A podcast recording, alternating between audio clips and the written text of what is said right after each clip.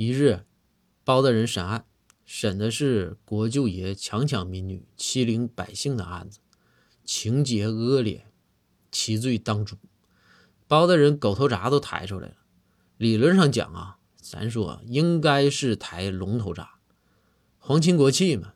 但是呢，包大人太生气，就是要用这个狗头铡恶心恶心这个犯罪的国舅爷。但是事出意外。这个国舅爷呀，是皇上当时最宠爱的妃子的弟弟，所以在还没砸之前，这仁宗皇帝就来了。仁宗就对包公说：“包爱卿，你是朕的近臣啊，任何判决，朕都是支持你的。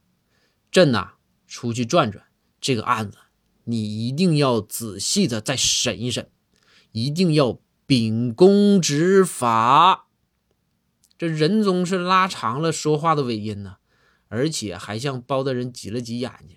就这一系列的举动，就连门口看门的大爷都明白皇上的意思。那包大人自然是频频点头称是啊。